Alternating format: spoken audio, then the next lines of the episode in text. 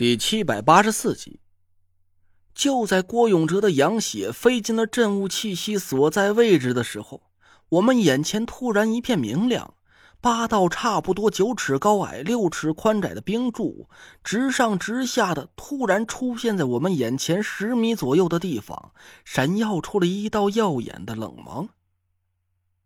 不是幻象，这这这就破了。那若兰简直不敢相信眼前发生的一切，她目瞪口呆的看着我，我也张大了嘴巴，愣了半天。不至于吧？这可是九凶之地的最后一道关卡了，天尊级别的风水高手设下的幻象，竟然被郭永哲的阳血里那点微不足道的土行之气给这么轻易的破解了。可阵法却清清楚楚的出现在我们面前。八道冰柱分列八方，每两道冰柱之间距离三尺三分，呈现出一个标准的四十五度角，分明就是一个无比熟悉的八卦阵法。每道冰柱都清晰的映照出了我们的身形，在八卦阵法的中央悬浮着一个金灿灿的东西，那是什么呀？是镇物机关吗？那若兰问道。我眉头微微一皱。看不太清楚，应该是吧？哎，这东西怎么觉得这么眼熟呢？我嘴里喃喃自语，脚下朝前走了几步，停在距离阵法五六米之外，眯细了眼睛，仔细朝那个东西看了过去。冰柱反射出一片耀眼的光亮，把阵法里映照的一片模糊，但那个东西上散发出来的金光，却在一片淡蓝色之中显得十分扎眼。金光之中，似乎还隐隐散发出了星星点点的青黑色光芒。我释放出神识，探查了一下，一股汹涌的水行之力，就像惊涛拍岸一样，从那个东西上不停的散发出来。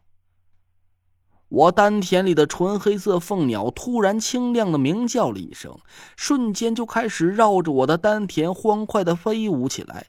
就连身上的黑色羽毛似乎都在闪耀着幽暗的光泽。我心里暗暗吃惊，赶紧横移了几步，离田慧文稍微远了一点慧文，我丹田里的凤鸟有感应了，它不会和你丹田那只火凤打起来吧？不会。田慧文拍了拍自己的胸口说：“黄佩会掩盖火凤的气息，只要我们不摘下玉佩。”他们是感应不到互相的存在的。哦，那看来应该是凤鸟对那个阵物有点兴趣了。我紧盯着阵法里的阵物，刚要走过去看个仔细，想了半天，还是停下了脚步。你俩有没有感觉到有什么危险？我回头看着田慧文和唐果儿，他俩仔细的感受了一下阵法里的气息，一起摇摇头。嗯，没危险。我奇怪的看着他俩，田慧文顿了一下，口气有点惊疑不定。累赘，我也不知道该怎么跟你说，我确实是没感觉到任何危险的存在，但是这里突然出现了一个阵法，要说一点危险也没有，我自己也不太相信。嗯，我也没感觉到危险，姐夫，要不咱干脆把阵法给砸烂了算了。这个八卦阵鬼鬼祟祟的，一看就不是个正经东西。唐果儿也同意了田慧文的判断，我迟疑了一下，还是摇了摇头。别轻举妄动，一旦把阵物给毁了，咱就没法激活五魁令和太医令了。你们几个在这等着，我先过去看看情况。要是顺利的话，我用太医令吸收完这最后一道气息，咱就抓紧时间离开这里。几个人的神色都有点犹豫。我笑了笑说：“没事儿，我只是靠近过去看看。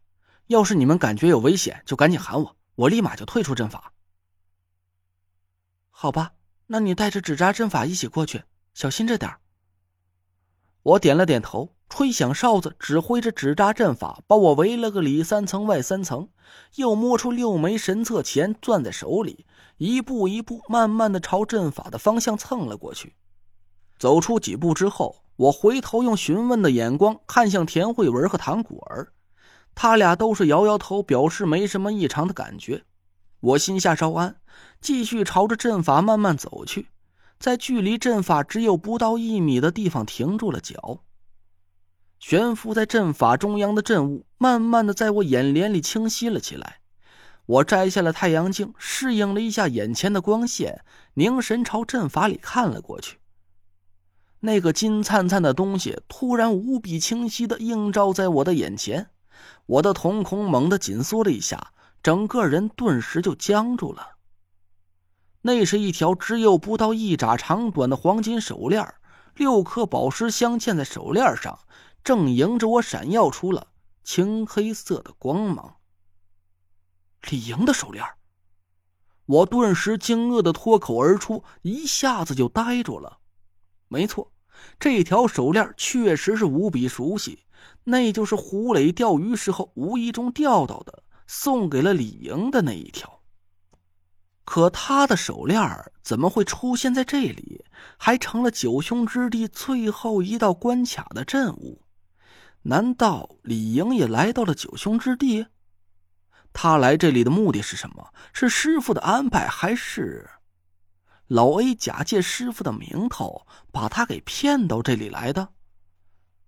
一个更让我匪夷所思的想法顿时涌上了我的心头：难道说李莹竟然是第九道关卡的镇守天尊？这个荒唐的念头让我一瞬间就脑瓜子嗡嗡直响。不是吧，李莹，我徒弟？他竟然有本事跻身九天尊之列，还成了我最后一道关卡的对手，这简直是太离谱了，离了个弥天大谱了！我不敢置信的呆站了半天，其他几个人见我神色有异，赶紧跑到了我身边。哟，这不是李莹的手链吗？田慧文也一下子认出了那条手链。我茫然的点了点头，仔细想了半天，从帆布包里掏出了太医令。我过去看看。哎，累赘，你……田慧文焦急的伸手拦住了我。我笑了笑，丢给他一个安慰的眼神。没事儿，既然李莹亲口叫过我师傅，他就不可能主动对我动手。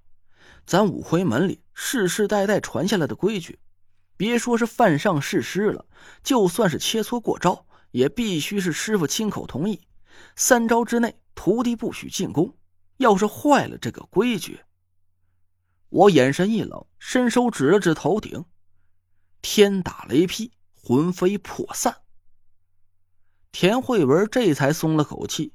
我让其他人稍微站远了一点小心翼翼的围着八卦阵法绕了一圈确定阵法里没有任何异常的变化，这才指挥着纸扎小人围着我慢慢的踏进了阵法里。我不敢确定这个阵法的方位是不是准确的，稳妥起见，我轻轻的把脚落在阳光直射的一个方位里。过了一会儿，阵法里毫无动静。一步，两步。